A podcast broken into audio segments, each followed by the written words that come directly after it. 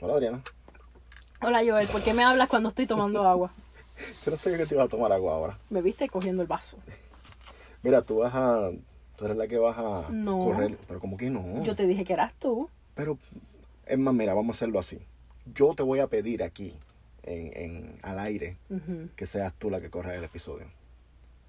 Ay, no. Está bien. Me da miedo. Está bien, no importa. Vamos, vamos a ir por partes. Yo puedo vamos hablar de qué vamos a hablar. Yo puedo decir de qué vamos a hablar. Dale, presenta el tema. Bueno, recientemente Joel me habló y me dijo que él había visto Betty la Fea cuando era jo- más joven. Cuando era un pibe. Cuando era un bebé, un, un chaval, un chichi. ¿Para cuándo fue que salió? En el 99 fue. 99, sí. Y ahí fue que tú la viste. Por Yo la vi cuando la estaban dando en televisión. Ok, ¿verdad? ok. que Sí, la pues lo han, como lo han repetido. Sí. Pero yo no la había visto, yo no había visto Betty la Fea, yo no veo novelas.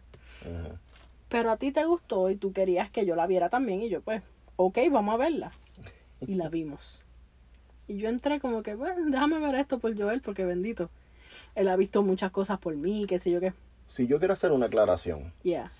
yo sí he visto varias novelas, pero yo reconozco que la mayoría que yo he visto no son buenas. Ok. Pero uno se envuelve en la trama, es como un reality show. Uno se envuelve más o menos en la trama. Ya no, ahora tengo que saber cómo termina esta- este bochinche. Pero yo creo que Betty la Fea fue la única novela que yo he dicho, ok, es estúpida, porque es una comedia, pero en cuestión de la historia, Sí. ha sido la uno de los de las la mejor novela en cuestión de historia Yo no, no he visto muchas novelas, so I wouldn't know. Pero sí. a eso voy y por eso yo quería ponerte algo de las cosas que yo he visto que tú no habías Ajá. visto que fuera equivalente como por ejemplo de Gracie Sí. yo no veo programas así No. pero me puse, tú me pusiste a ver de Gracie y me gustó Sí, te, te cambió la vida. sí pues yo quería un equivalente Adriano no ve novela pero Betty la Fea Ok. es Betty la Fea así que eso fue lo que me hizo decidir Yo puedo hablar el yo me sentí con Betty la Fea. sí a mí al principio yo estaba como que, ok, like, yo sé que pues es una, una muchacha fea que, que trabaja en, en algo, yo no sabía nada. Pero yo creo que en el primer episodio ya yo me había enamorado, súper enamorado de la, de la novela. Por lo menos sí, yo sé que desde que, desde bien, desde el principio ya tú estabas bastante invested. invested. Desde que yo sé hablar inglés. Sí. Hello, my, my gentes.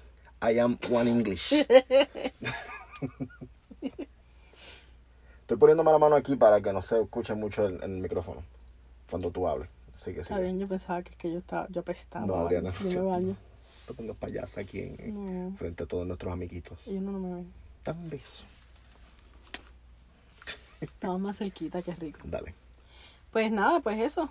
No, no sé, no, que no tengo más nada que decir yo, ¿eh? Ya se acabó el episodio aquí Sí, entonces. ya. Gracias por escuchar. Nos vamos a dormir. Mira, pero, ok, no vamos a dar un overall todavía de la novela. No. Por, ejem- por, por ejemplo, no, por si acaso. Si alguien no ha visto la- esa novela, ¿qué pasa? O sea, que están... Es una Van novela que... aunque- y sí, obviamente, porque pues, vamos a hablar de ella. Yo sé que hay gente pues que no ve novela, que no les gusta, lo que sea. Oye, yo, yo no vi Game of Thrones, yo vi los primeros dos seasons y me estaba gustando Viste más que yo. pero no me dio la gana de seguir viéndolo. So, yo entiendo.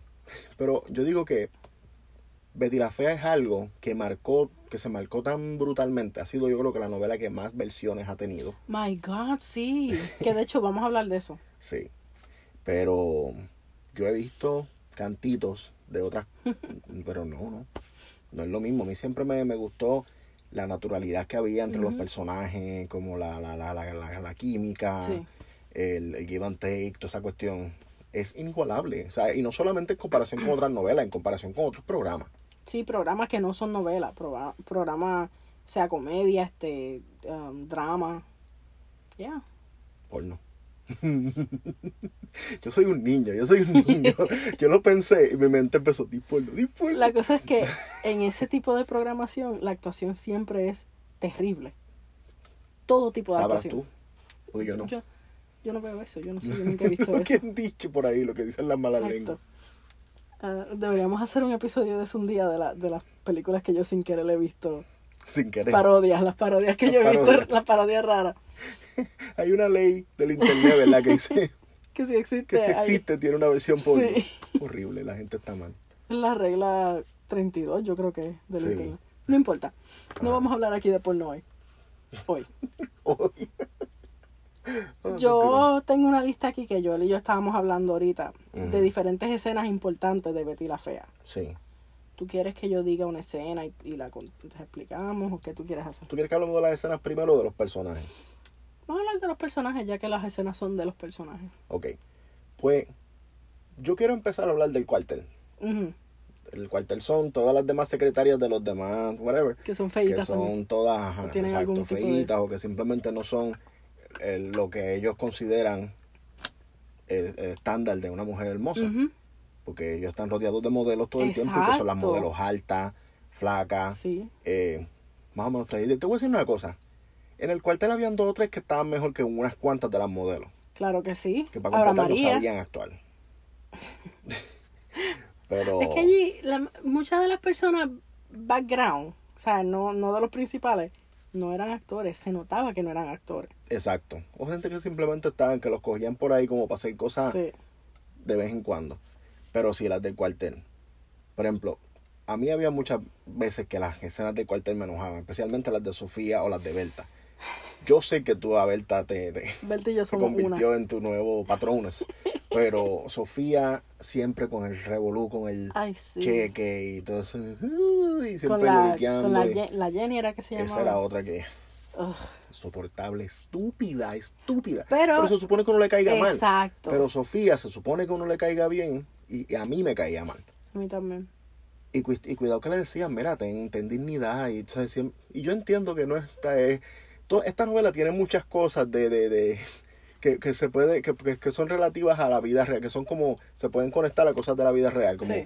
pues esta mujer que, que está viviendo sola con sus hijos su esposo la abandonó por irse con una mujer más joven y le debe dinero y no se los quiere dar son cosas con las que uno se puede identificar porque uno ha visto Sí, en el claro mundo sí. especialmente trabajando en una oficina porque uno dice esta gente son bien exagerados no hay gente así de verdad O sea, yo trabajo en una oficina y la cosa es que por más que uno no piense, uno se encariña mucho con las personas y hay y uno tiene las conversaciones más más personales de la vida.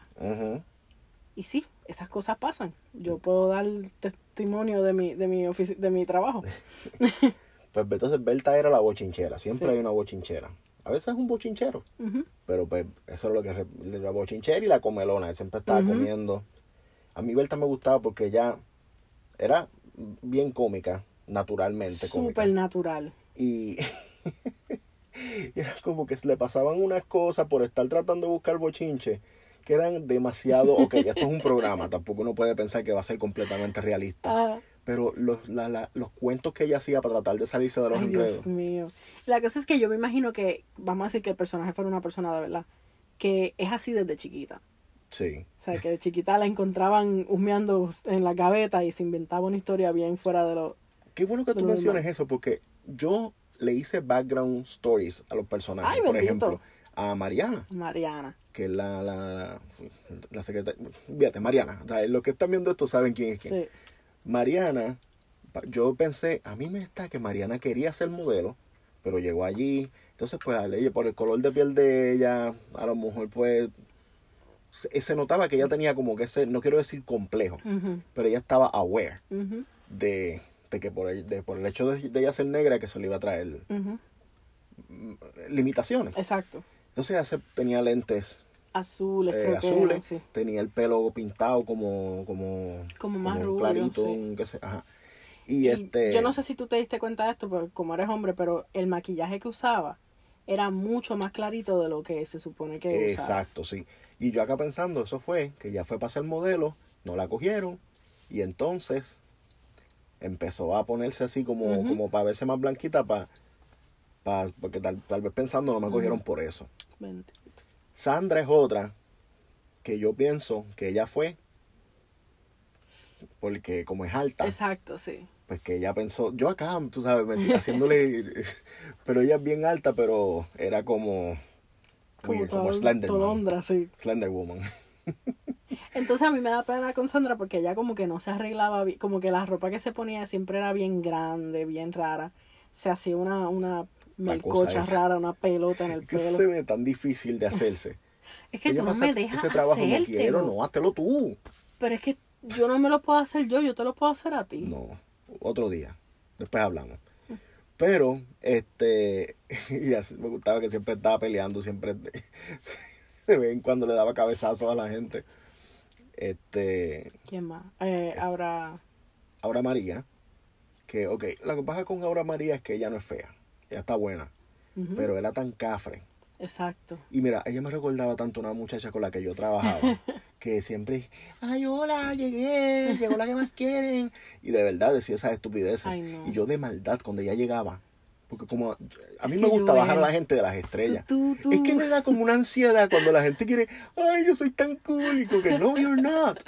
Entonces cuando, cuando ya llegaba, tú sabes lo que yo hacía, yo empecé a hablarle por encima a otra persona. Ay, no. Y ella, llegué yo, y yo, mira, estás bien. Empecé a hablar. Eso ella le sabía a mierda, pero no me importa.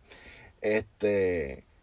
Pues ahora María era así, ¿sabes? Como que bien cafre, bien esplayada y siempre estaba buscando macho. Y. A mí ella me da, me, estaba, me daba bastante estrés. Sí. Este. Vamos a hablar de los miembros honorarios del cuartel. Por favor y gracias, gracias. Empezando con Wilson, que era el Sí. portero, que tú por alguna razón tenías, Yo me encariñé con le tenías un Wilson. cariño a Wilson. Cada vez que, él está, que, que estaba pasando algo del cuartel y él estaba en el background y estaba cerca, yo sé que, ay, míralo ahí. Ay, bendito, míralo. él era del cuartel, pero como él no, no nunca era parte de, No. de lo que estaba pasando adentro, pues cuando estaban cerca de él, él quería estar al tanto, porque él era como un corresponsal Exacto. del cuartel. También está Freddy, pero a Freddy yo creo que lo deberíamos dejar para hablar de él después. Es más, mira, ya empezamos a hablar de él. Exacto. Freddy es uno de los mejores personajes de la novela, si no el mejor. Sí. Y Freddy es uno de los personajes más exagerados y ridículos de la novela, pero él era tan carismático.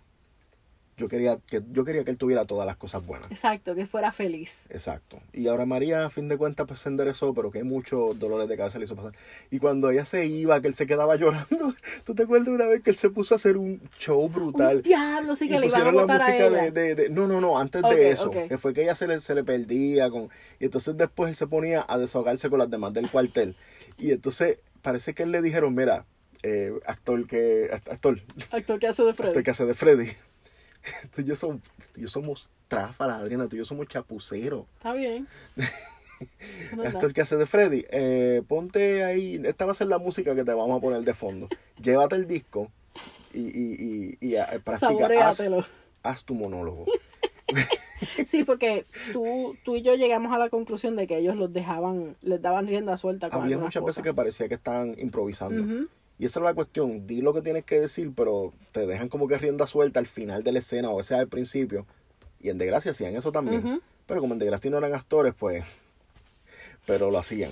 Este... Eventualmente eran actores, Joel. Pero volviendo a. sí, Freddy era hermoso. El personaje más importante del cuartel, Inesita. Ay, a mí se me había olvidado una cita.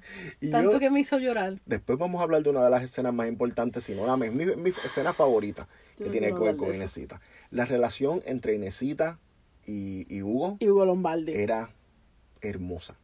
Hermosa. Todo momento que él la, él la molestaba, él la, la, la hostigaba, pero él no podía vivir sin ella. Y ella no la ella no lo dejaba a él como que se le se le, se Sí, le ella- guapeara, él ella lo ponía en su lugar Sí. este y ella era como la la, la conciencia Sí, porque todo el mundo bochinchando en una esquina y ella regañándola sí al, al cuartel. Aura María por Dios Ese fue el nombre que más ella dijo. Pero, había hay alguien más aparte de Betty porque Betty es la, la- Ah, no, realmente no. ok. pues vamos a hablar de la junta directiva ahora vamos a empezar por el personaje menos importante de la junta La mamá. no no no. María Beatriz Sí, que dejó de salir. más innecesario de esa novela Dejó de salir eventualmente. Exacto. Y di- no dieron explicación, ¿verdad? No, simplemente ella se aparecía cuando se aparecía o cuando no, whatever.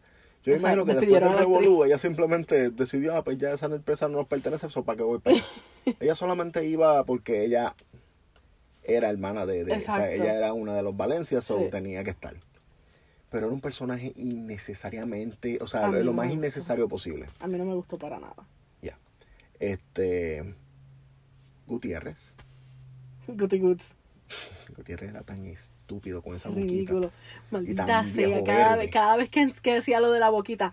ah, Ya al final ya yo estaba acostumbrada, pero al principio a mí me sacaba. Yo te voy a decir una cosa. Yo no estaba al tanto de cómo, de lo que las mujeres sufren en, en lugares de trabajo. Mm. Y yo cuando vi, la primera vez que yo vi esa novela, yo a Gutiérrez no, no, me molestaba su boquita y su manía de decir cosas así como en inglés. Y no sabía inglés tampoco. Pero después, yo viéndola ahora como un adulto y sabiendo cómo son los hombres,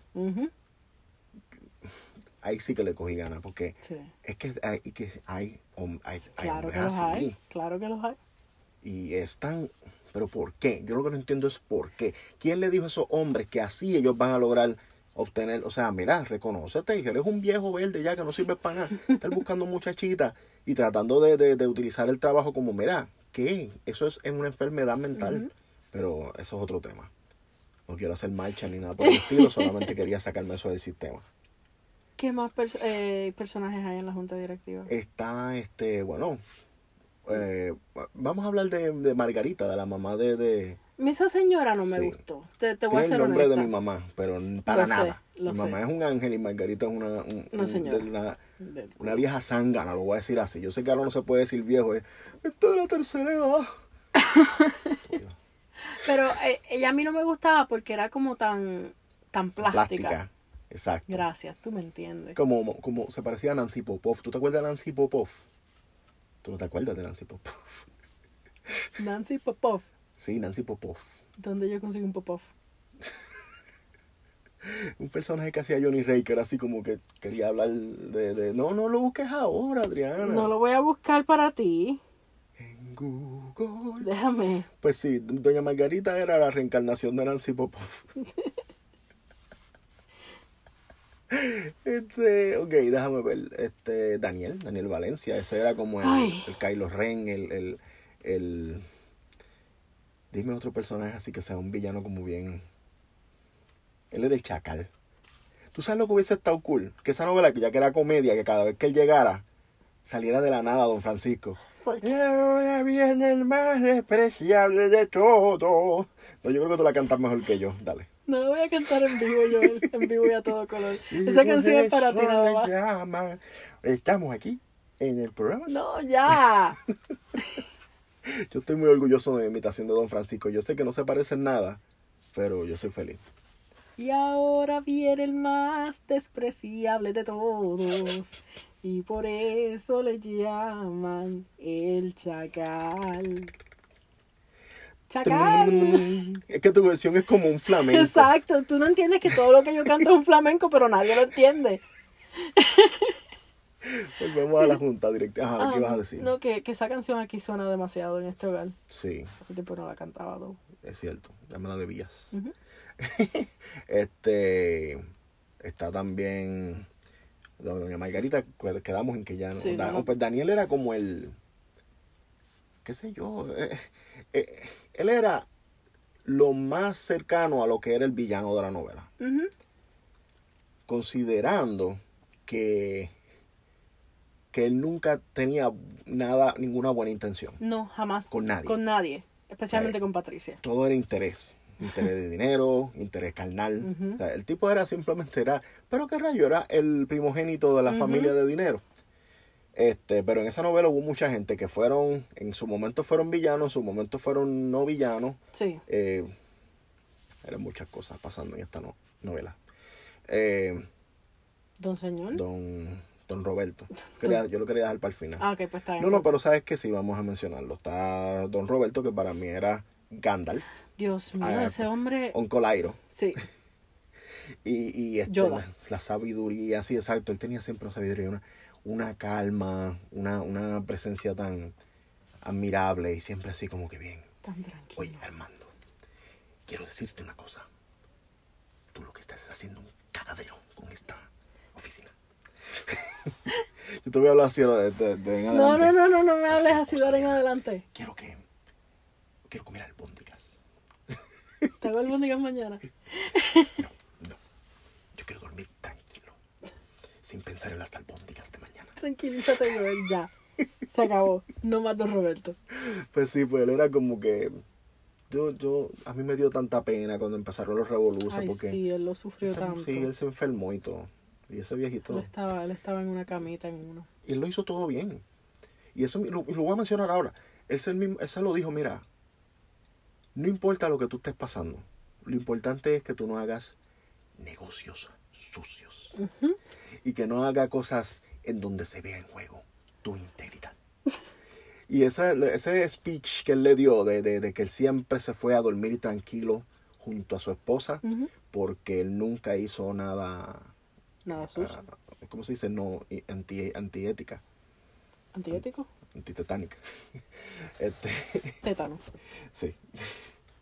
Pero, pero sí, eh, la sabiduría y toda la cuestión, y pues Armando, estúpido. También está Mario, Mario, Mario, Calderón, que sí. era el otro, El otro el villano. El otro, bueno, sí, pero era el otro villano, porque ese, Sí, fue- ese también era un desgraciado. Y sí tuvo sus momentos que tuvo un poquito de conciencia, pero no le duraron mucho. Sí. Y él, su mentalidad todo el tiempo era como de, pues, como que él todo se lo cogió a broma. Y pues, Hasta, hasta el último momento último casi, momento, él, sí. todo se lo cogió a broma. bueno, le estaban rompiendo la cara y él lo que estaba era más o menos haciendo chistes. Pero este, ¿quién más? Falta, alguien. Falta Hugo. Hugo es Oh, parte sí. de la...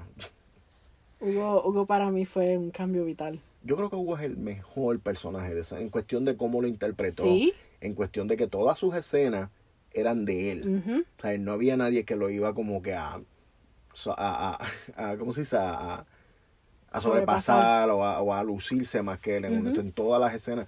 Y uno se pone a ver cómo él es de verdad. Diablo, era el sí. personaje. Y lo bien que él lo hizo, lo bien que él interpretó a un personaje gay sin burlarse. O sea, sin verse como que se estaba burlando. Por No lo era una esa caricatura. fue mi percepción. No fue una caricatura, fue algo bien Sí. real. Mientras que en la otra, de la, de la, la mexicana, Ajá. Ese sí se veía como una Ay, caricatura, sí. se veía ridículo. Y para mí, nunca yo siento que él fue irrespetuoso o que quiso ver, hacer como que el, el ser gay, pues era una cualidad para reírse de él. Uno se reía por sus ocurrencias, por las cosas que, que, Por Las cosas que decía. que decía y qué sé yo qué, pero, pero yo encuentro que, digo, yo no soy gay, por lo menos yo no lo encontré ofensivo, Yo tampoco. pero De hecho, de primera instancia yo pensaba que él era gay. Cuando Sí, yo lo vi. como con DiCaprio cuando la gente pensaba que, que estaba Homero con la crayolita. Este, pero, ok, Marcela, Marcela Valencia, Marcela. Yo te quiero decir algo de Marcela Valencia. Yo sé que tú me quieres decir algo de Marcela Valencia, Joel. Yo pienso que Marcela eh, merecía, ella no se merecía al mando. No. Ella se merecía a un hombre, a, mí. Ella me merecía a mí. Yo Marcela era una cabrona porque que mucho jodía. Y es verdad que ella se ponía bien bicha. Pero, Pero, tenía razón, Joel. gran parte de las veces sí tenía razón, pero a veces ella se ponía bicha porque, Sí, porque es que hay que, tenemos que inventarnos drama. Hay que ponerse bicha de vez en cuando. Pero, pero ella sí tenía justif ella era, era justificable que ella fuera así. Yo sé que en algún punto Armando le reclamó que eso fue lo que hizo que, que ella, que él la dejara de amar a ella. Pero es que él le había dado razones para que ella no confiara Sí. en él. Sí, él era un cheater. Pues Betty confió en él 100% sabiendo cómo él era, pensando en que él era un sueño, en que él era un... O sea, eso ella nunca lo veía como que, pues, claro que es así, si él es un, un, un galán, tú sabes, él es un príncipe. Ella estaba en esa mentalidad. Pero. Marcela no. Marcela sabía que no, tú- Sí. tú lo que eres un... tú lo que eres un-. Sucio. Y este, sí, pero, este, pero tenía sus momentos en los cuales, Marcela, ya, bájale. Pero ella era justa Sí. con las empleadas. Sí. Ella las- los trataba bien. Con Sofía. ¿Sabes que se enfogonaba? Porque Sí. cuando se hicieron. Ella tenía sus razones para pensar que Betty lo que hacía era encubriéndole las cosas al mando.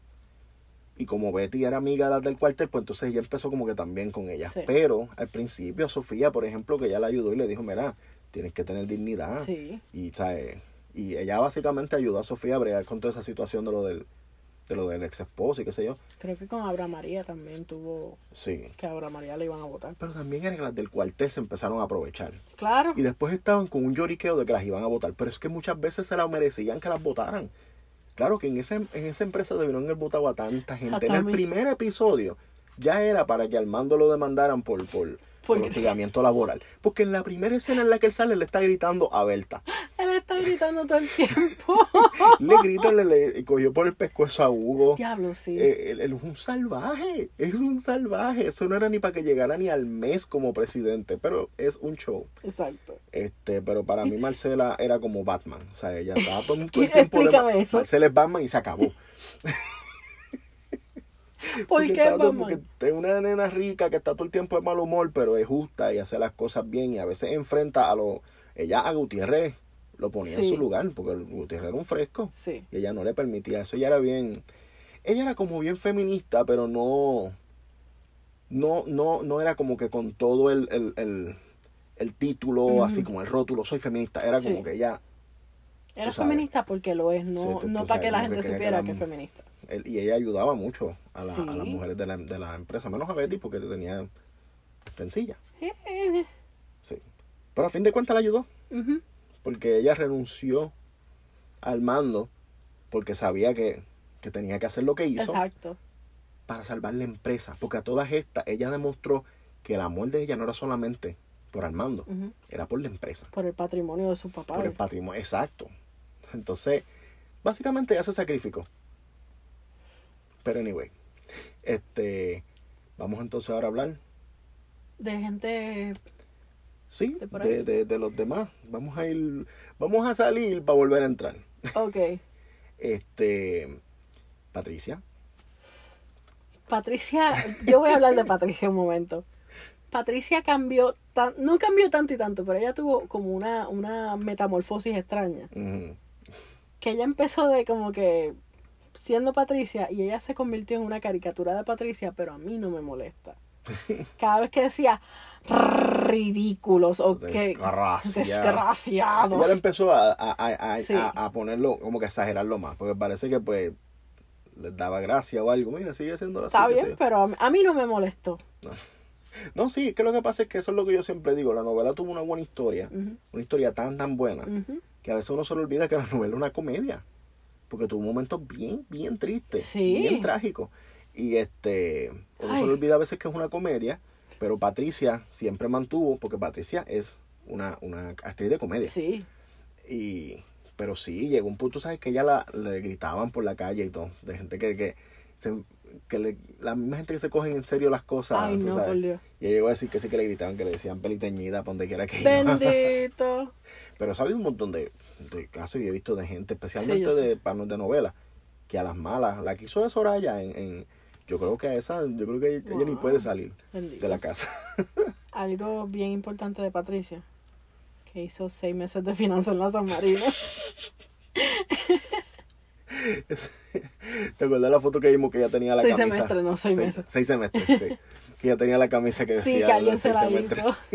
Yo- si yo consigo cómo hacerla, yo la quiero. Pues ella, eh, eh, eh, Patricia es un personaje que es love and hate. Que de verdad que... Yo lamento un momento. Sí. Pero así, interesada, gold digger. Hay muchas así. Pues, Muchas personas. Pues exacto, porque no son solamente mujeres, hay hombres así Sí. también. Eh, alguien que estaba relacionado a Patricia in a way, Nicolás Mora, Ah, Exacto. el mejor amigo de Betty, Ujú. que yo me enamoré perdidamente de él hasta que lo vi fuera de personaje. no me gustó. Eh, ¿Por qué esta gente está jodida porquerías de canciones que estaba cantando todo el mundo? Ay, el artista que hizo, eh, que causó revuelo en qué sé yo qué festival. Y yo, como esas porquerías Senda de canciones. porquería. Que lo que hacía era simplemente con, coger dos palabras que rimaran y vámonos con eso. Sí, Pues este. Nicolás, a mí lo que me gustaba de él era pues que él, él era como, el, como la versión masculina de Betty. Ujú.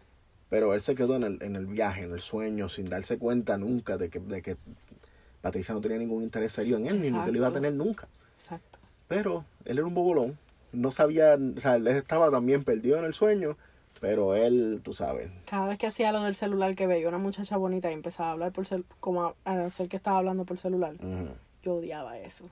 Me da un coraje. Es que ese es otro, otro mundo que, yo- que ellos mismos decían, mira, esto es una comedia. Y ya estamos haciendo mucha tragedia.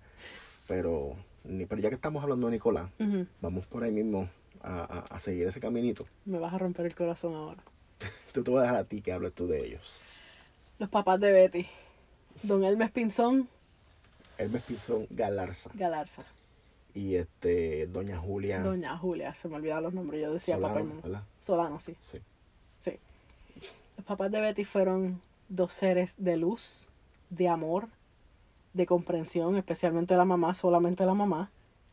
Don Hermes, él, él tenía un, un quote que Joel y yo lo hemos, lo hemos adoptado. Sí, verdad, es el diablo es puerco. El diablo es puerco. De hecho, yo me voy a hacer el tatuaje de, lo- de los emojis. Te voy a decir una cosa. Don Hermes era, como le decía a Julia, canzón. Pero es que tú te das cuenta por qué él era así, poquito a poco. Porque él estaba protegiendo a su hija, a, su, a su única hija, a, a su bebé. Y por eso es que ella era así. Porque él la, él la tenía tan protegida que ella nunca creció. O sea, mentalmente Ujú. ella se mantuvo como si fuera una nena chiquita. Como, como Ajá. recluida. Y entonces la mamá, ¿qué hacía? La alcahueteaba. Y yo te digo, hay un mensaje oculto. Porque mucha- muchos niños, adolescentes, jóvenes, hijos, whatever, sufren ese daño. El daño de la sobreprotección. Sí. Hasta a cierto punto. Mira, un, un caballo, una yegua, tiene un potro y en el momento en que lo tiene, el potro sale, sale. Se levanta y sigue cogiendo. Exacto. Con problemas es, pero lo hace. Entonces, de que ya nosotros, los seres humanos de por sí, estamos cuántos meses con la cabeza. Porque parece que nos parecemos al perro ese de Mario Kart. El perro es una cadena y una ¡Qué bola. perro! Que es una cadena y una bola nunca- negra con boca. nunca- Pues eh, así la cabeza como si estuviese amarrado en una cadena. Los seres humanos son una porquería. O sea, nosotros salimos sin hacer. Exacto. No salimos well done, salimos medium Como si tú cogieras un pollo frío, lo cogieras del freezer, lo sacas, lo asco, metes qué asco. 10 minutos en el, en el, en el horno o lo que sea y después lo sacas. Ahí Y todo, el pollo todo ya tiene plumas pulipandeado. otra vez. ¿Qué diablo es eso?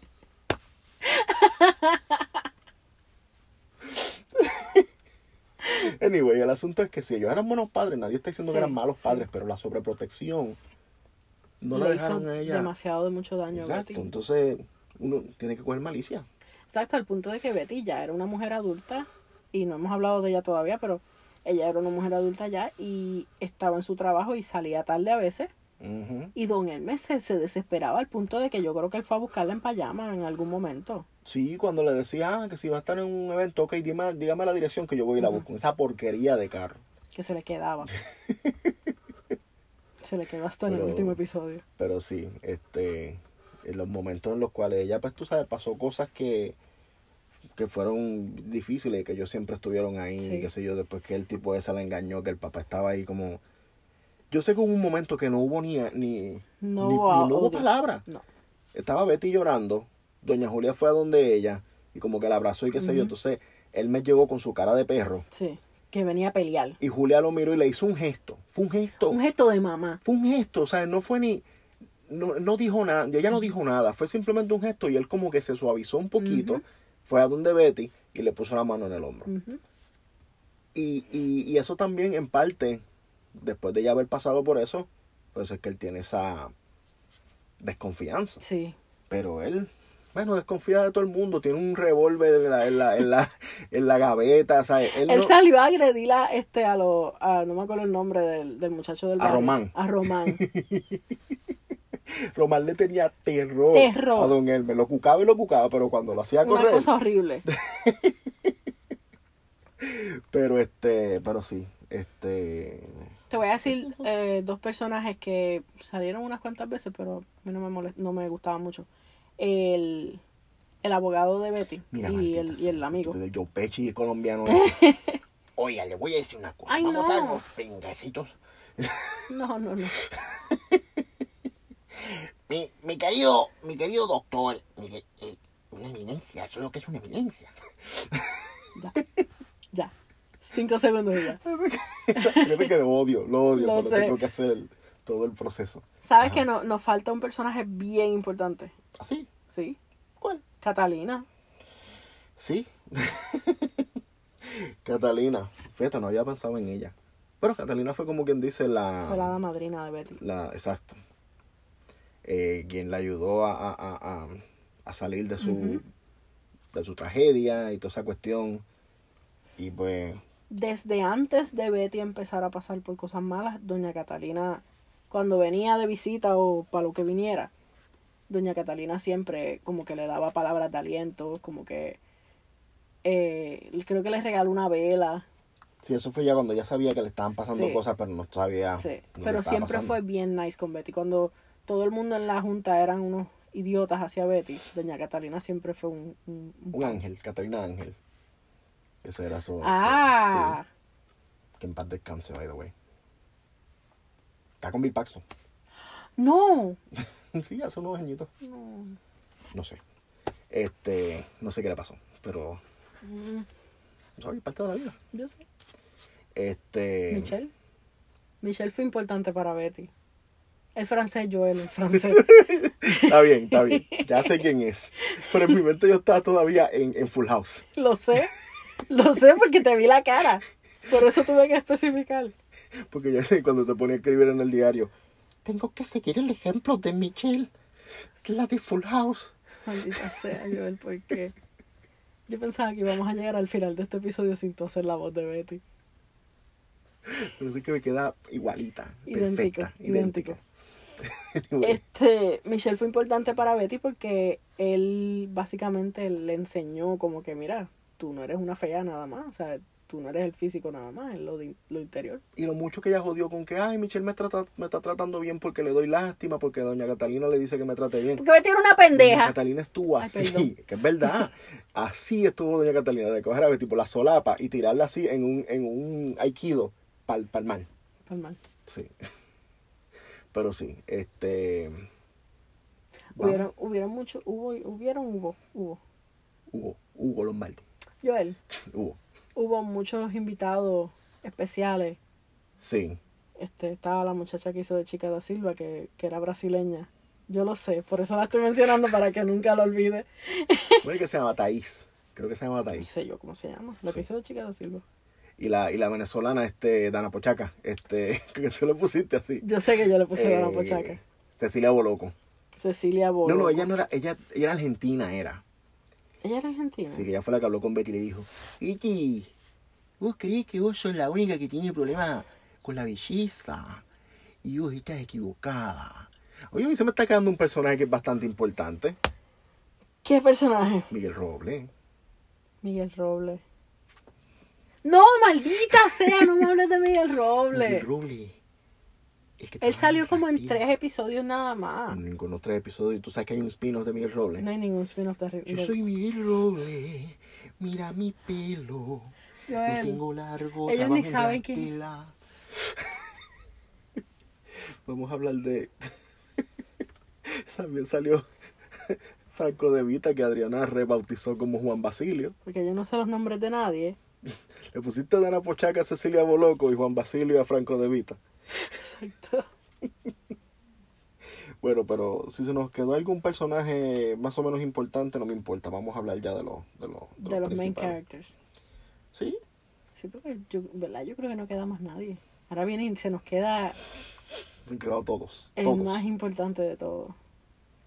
Estoy, estoy racking my brain a ver si me acuerdo. El más importante de todos. Este, bueno, pues los más importantes son Betty y Armando. Betty y Armando. Ellos son como que los, los protagonistas, si Sí. venimos a ver. A veces parecía más que la novela era de él que de Betty. Porque esa fue toda la cuestión. Todo el asunto fue por culpa de él. Sí, O sea, todo pasó porque él quería ser presidente, porque él se comprometió con Marcela para poder o sea, co- coger el voto de ella. Se comprometió con toda la junta de que iba a hacer unas cosas que no iba a poder lograr. demasiado ambiciosas. El papá de él votó por Daniel. O sea, De- Yo no me acordaba de eso. sí, el papá de él había votado por Daniel. Hmm. El papá no tenía ningún tipo de, de, de, de, de, de- fe. de fe. Porque él sabía cómo él era, que era un mujeriego, que no lo cogía nada en serio. Y cuando él ganó la presidencia, por eso fue que él le dijo que no hiciera cosas sucias, Ujú. ¿no? porque sabía que lo iba a hacer y lo Y hizo. ahí fue, a la semana ya estaba Y eso fue, mira, cuando él, cuando él, yo creo que lo más que a él le dolió, dentro de todo, de que Betty lo traicionara o lo que sea, yo creo que lo más que a él le dolió fue el, el, el que él le falló a su papá. Y le falló precisamente haciendo lo que el papá le advirtió tan claramente que no hiciera. De hecho, y cada vez que él recordaba eso, enseñaban, eh, ponían el audio del papá diciéndoselo una Sí. y otra y otra vez. que no que, que, que, que, que pudiera irse a dormir tranquilo por la noche, que no perdiera el sueño por el remordimiento, lo que sea. Que de hecho, cuando esa escena la, la enseñaron la primera vez, la hicieron desde un, desde un punto de vista, ¿cómo te digo? De como un- un- desde un ángulo. Entonces, cuando él pensaba, él, él- le enseñaba una escena que era la cámara como si fuera él Un POV, un, un POV, un POV, exacto. Y este y lo hicieron con ese propósito para que uno lo viera como él lo había visto. Ujú. Eh, sí, eso, a mí eso, me- eso fue una- un detalle que a mí me gustó mucho. Sí. mira cómo hicieron eso. De la misma forma que cada vez que alguien leía la carta de Mario, se escuchaba diferente. Sí. Y la, era la voz de Mario, pero se escuchaba diferente porque Cada persona, cada persona lo se- sabe cómo él habla, pero lo va a escuchar diferente. Eso fue otra cosa que yo me quedé. Eso lo habrán hecho de maldad con ese propósito de que yo a mí me gustaría sentar aquí, sentarme aquí en la falda al director de, de, de esa novela. Está un viejo está ahí, Una se momia. queda dormido. ¿No es un viejo? Después buscamos. No sé. Hubiese, si hubiese, si hubiese como algún tipo de comité para, para, tú sabes, para regular los podcasts y que el de nosotros estuviese ya sancionado tantas veces simplemente por lo, por la poca preparación que nosotros hacemos y no tenemos ningún tipo de, de, de remordimiento. Si aquí estuviera el papá de Armando nos dijera, escúcheme, El señor se murió. ustedes van a hacer un podcast. Ese señor No, el, el, el viejo. El, ¿Qué el viejo? director, el director de Betty. se murió. Sí. Bendito. Estoy queriendo traerlo para acá para Tiene que sentarte en la falda.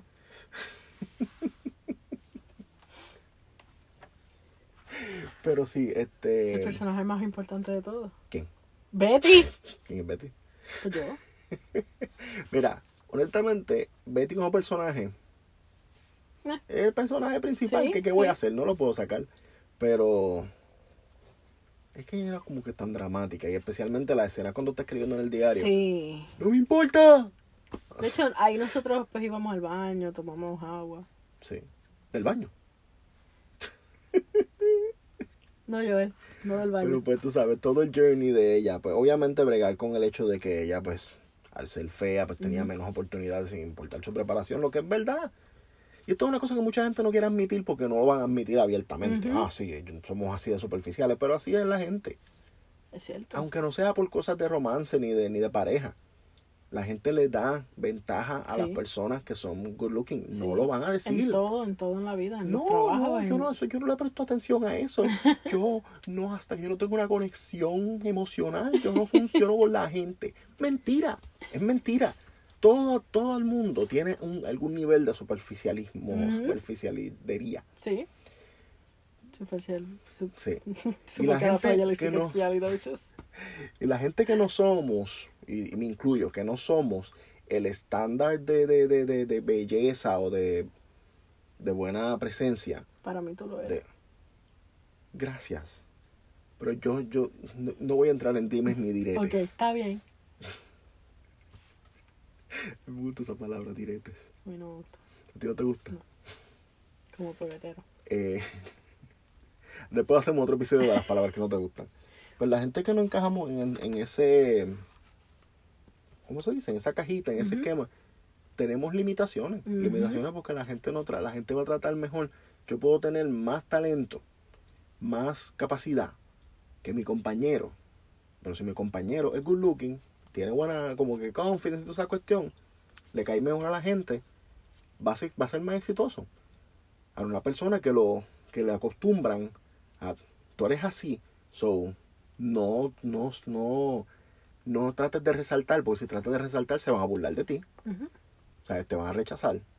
Y es así. Ella no trataba de resaltar, ella estaba todo el tiempo así como Ella se sentía mejor estando en el background, básicamente. Exacto. Y eso es lo que de la otra novela a mí me enfogonaba. que Ella era demasiado bubbly. Y porque En quería la ser Más tan... Bella. Mira, es... Angélica Vale no sabe actuar. A mí no me gusta ella. Es una de las peores actrices que yo he visto en mi vida. Está buena, A mí no me gusta cómo pero esos son otros 20 pesos. Ella se cree que es cómica. Ella no es cómica. Nunca lo ha sido. Tú dirías que, que Angélica Vale es la Jenny, Mac- Jenny no, Melissa McCartney de McCarthy. No, yo no lo voy a tirar tan duro en mi escala. Porque Melissa McCarthy yo no la soporto. Yo lo sé. Pero Angélica Vale es una actriz tan, pero tan mala. Y yo ahora me pongo a pensar en las novelas que yo veía antes que ella salía. Y sí, ella siempre ha sido mala. Ok. O sea, siempre ha sido una mala actriz. Siempre, ella, Angélica Vale tiene la posición que tiene porque es hija de, de, de, de, de Angélica María y yo no sé, de, Antonio Cabán Vale. No es Antonio Cabán Vale. Es algún tipo. Vamos a decir que José Vale. Si no vale nada. Eh, No importa, el asunto es que esa novela es una porquería. Sí. De hecho, nosotros empezamos a verla tan pronto terminamos de ver Betty. Este, pusimos el primer episodio porque yo quería ver pues el intro, quería ver pues, quería ver cantito. No. ¿Tú sabes lo que eso parece? Un corillito de pelagatos de un salón que hicieron el primer proyecto en su, en su curso de un año del CAT. Eh, decidieron hacer una versión de Betty la Fea y todavía no saben ni actuar, no saben Sí. dirigir, no saben escribir, no saben hacer nada. Y vinieron y tiraron esa porquería, ay, mamá, para vacilar. La y primera- entonces lo que salió lo tiraron para la televisión. Eso parece esa porquería de novela. La primera, primera vez que salió Betty, eh, Letty. Letty, Letty, Sí. que hizo una cara horrible, que le pusieron sound effects, este, sí, efectos de sonido estúpidos, de comedia. Yo te dije, quítalo, turn that off. Y la cuestión es que en, en Betty la Fea sí tenían Sí. momentos en que la música hacía ciertas cosas y qué sé yo. Pero dentro de todo, como quiera se sentía más natural, que simplemente pasaba con lo que, con lo que estaba sucediendo. No se, no se veía como que era un personaje tratando de tener una característica funny para hacer reír. Porque nadie hace esa cara tan idiota. Nadie hace esa cara. Y como No. que se nota que, porque se nota de, de maldad, se, se nota que lo está haciendo de maldad. Porque, mira, tengo esto. el- uh, uh. no vinimos aquí a hablar de, de la fea más bella. Mira, te voy a decir una cosa. En México hacen tantas porquerías de novelas. Y yo no quiero entrar en situaciones con que, no puedes hablar de cosas de los otros países. Olvídate. No voy a decir México completo, porque qué sé yo de México completo. Pero yo he visto, la gran mayoría de las novelas que yo he visto que son estúpidamente malas, ridículas, son mexicanas. Ok. Las mejores son coreanas. Sí, eso sí. Y, Que, by the way, Es- a mí Betty me, me- me parecía más una novela coreana que cualquier otra cosa. sí, es cierto. Pero este... ¿Qué vamos a ver? ¿De qué vamos Tenemos a las escenas que, te- que, que tú querías hablar, que son todas estas. Papi, dale. Te voy a, a leer lo que escribí porque yo no sé qué yo escribí. Al- cuando Armando le dijo a Betty que ella era asistente. Ah, sí, a mí esa escena me gustó mucho Sí. porque fue una situación que fue que ella le hizo un favor bien grande y este estaban en el carro y él se lo dijo como que mira sí tú eres mi asistente de ahora en adelante y entonces ella empezó a llorar. Sí, y él le dio un, y él no sabía un pañuelito que ella se quedó con él para, por el resto de la pero fue esa esa naturalidad de ella estar llorando y ella mi- él mirándola como que no está bien tranquila no llores pero a la misma vez como que "Ch, esta estúpida se puso a llorar pues a mí me, me, me, me gustó me gustó esa escena. Esta escena es mía completa, pero todo el tiempo que Armando estuvo en drag, yo amé eso. Creo que fueron dos episodios. O uno. O sea, sí como que empezó uno y terminó en otro mis episodios favoritos. ¿Te acuerdas cuando eso tenía que ir en el carro que el, el de al frente le dijo, ese es el de qué sé yo quién, el de el de Gucci, unos nombres así que nombres Bilitis. Yo creo que se llamaba inventados. Bilitis. Sí, tú te acordaste de Ability hasta el último día de la novela. Pero no era Funky, era, uno se llamaba Funky. Er- Eran unos cuantos, Sí, pero me acuerdo de Funky y de Bilitis. Sí. Pero sí, sí, yo me acuerdo de lo mucho que tú disfrutaste esa. Y después que tuvo que ir a casa de, la- de los papás de Ay, Betty Dios en la drag. primera vez que lo vieron, ¿verdad? Sí. La primera, por lo menos la mamá. La mamá. Señora tuvo que pasar por tanto. Cuando Armando se volvió loco y agarró a, Hugo por el cuello. Sí, de eso más o menos lo mencionamos. Eso que eso, era, fuerte. eso era para que él estuviese demandado, preso, Sí. olvídate, fuera de, de- de circulación. Cuando Betty encontró la carta. Eso fue heartbreaking. Y como ella va poquito a poco, progresivamente, Sí. empezando como que con cara de confusión, y después la, el shock, El y después la, le, sí. le empezó a llorar, y de verdad, oso, mira, le coge a uno el corazón, lo mete dentro de un pilón. Tú sabes algo que a mí no me gustó mucho de la novela, ¿Qué? que tendían a repetir mucho, eh, como ahora mismo eso de la carta, la, la ponían completa una y otra y otra vez. Este, alguien leyendo la carta. Sí, como que tenían momentos en que iban de vuelta también a las cosas que pasaban, que era... Eran como los filler para rellenar, exacto. Sí. Cuando Armando le dio el beso. La primera vez que la besó. Sí. Eh, cuando ella en- entrega al mando a la Junta, Sí. que Eh, fue bien fuerte. esa es una de las escenas más, tú sabes, eh, es como más o menos el, el no voy a decir la- el medio, pero es el punto más contundente de la historia. Nosotros acabamos de ver esa misma escena en la serie Betty in New York. Qué, down. qué porquería, qué cosa más fea, Y no más solamente mala. esa escena, porque tratando de encontrar la escena vimos otras escenas de qué ridiculez, pero qué pasa. La forma de, de la que hace de lo que sea Patricia, no sé cómo se llama en la novela esa, pero en el show ese, qué mal hablaba. Y se notaba que estaba faking Sí. en, la, en la forma de hablar. Sí. Este, más escenas importantes para nosotros cuando Inesita desfiló en el Esa en el es la mejor escena de toda la novela. Yo lloré tanto. Lo sé. Y para mí no fue tanto Inesita solamente, fueron todas, porque cada una tuvo como que Betty le dio un pep talk a cada una de las del Me cuartel. acuerdo del de Berta. Imagínate el chisme mañana. Sí, Y cuando le dijo que, que la, la, la, la, a Sofía, la pupuchurra esa se va a morir cuando la vea desfilando. y Sofía salió ahí toda con cara sí. y eso, pero después se soltó. Y, y, pero la cuestión de Inesita, Hmm. es que Inesita pasó por la cuestión esa que le dio, que la tuvieron que llevar a, a- a- que, que la tuvieron que, que sacar de la Sí. empresa por un tiempo. Y este, cuando volvió el esposo, que eso fue súper random. No, Este, me, no me encantó. No el viejo zángano chango estúpido que después de que hizo todo lo que hizo, como ya no tenía donde meterse, y yo- y me quiero ir al infierno con su perdón, chica. Ya, yo- Otra. Ya que estamos hablando de Inesita, mi escena favorita de Inesita, Ajá. este, cuando estaba enfermita, que estaba en la cama, que estaban todas las del cuartel y Hugo. Y Hugo, cuidándola. Ese Hugo que odia a todas las del cuartel, pero ellos formaron como un pequeño bond, pero un love-hate bond. exacto, pero él estaba haciendo chabón con ella, pero como estaba fuera de la empresa, estaba como un poquito más, Más relax. Más amigable. Sí. Que después él se quedó con ella y durmió con ella en la cama. Ay, Dios. Pero quiero mencionar eso de Inesita, porque Sí. cuando ella salió, porque yo sé que fue el momento de todo el mundo, pero cuando ella fue la última que salió, Sí.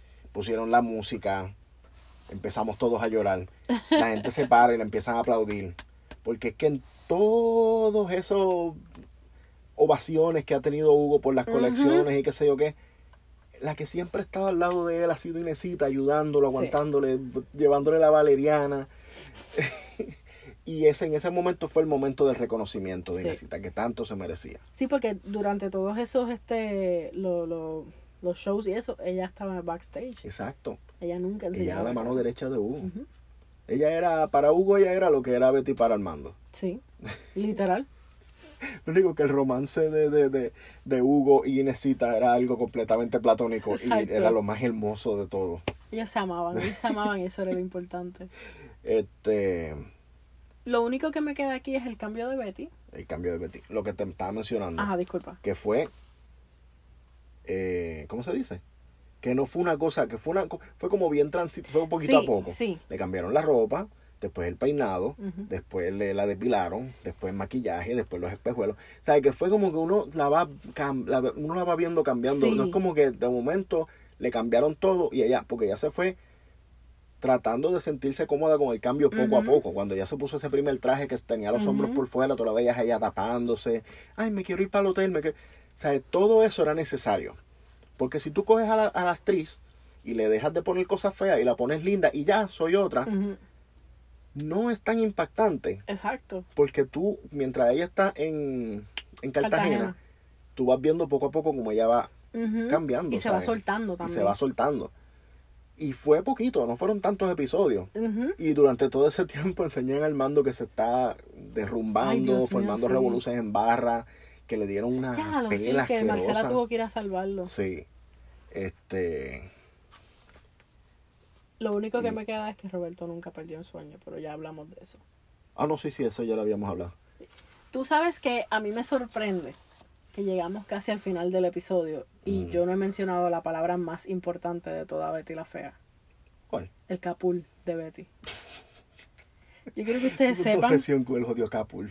yo quiero que ustedes sepan que yo me hice un capul un día aquí. No hay, creo que hay fotos porque se las mandé a Josie, a mi cuñada.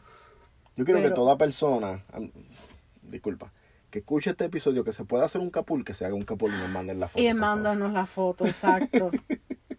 y si nos mandan fotos, le voy a hacer un capul a Joel y voy a publicar la foto. Sí, pero tienen que haber por lo menos cinco capules del público. Ok. ¿Y uno de ellos puede ser mío? No, ¿Por qué no? porque tú, tú eres público. Tú eres público. Yo, yo oigo esto. Yo soy nuestra fan número uno. Sí, pero no, no cuenta. No cuenta, porque eso fuera como si hubiese un, un sorteo para los empleados y que venga el dueño de la empresa. Yo voy a concursar también. Mi jefe y hace gano. eso. ¿Y qué pasa? Mi, jefe hace eso. Un corrupto. no digas eso, que él es muy buena persona. Bien, yo lo puedo decir, yo no trabajo ahí. Tú Es no puedes decir persona. nada. Damas y caballeros. Nosotros nos vamos en, en tangente y después nos quedamos haciendo buffering. En esos momentos nosotros deberíamos meter un anuncio. Sí. En Google. Ben Affleck, Ben Affleck. Un anuncio de Ben Affleck. Él se puede anunciar si le da la gana. Tú no sabes. Eso estaría cool, un anuncio que no sea ni una película, ni un producto, simplemente. Hola, yo soy Ben Affleck. Soy actor. Quiero que seas mi fanático. Ben Affleck. Ben Affleck.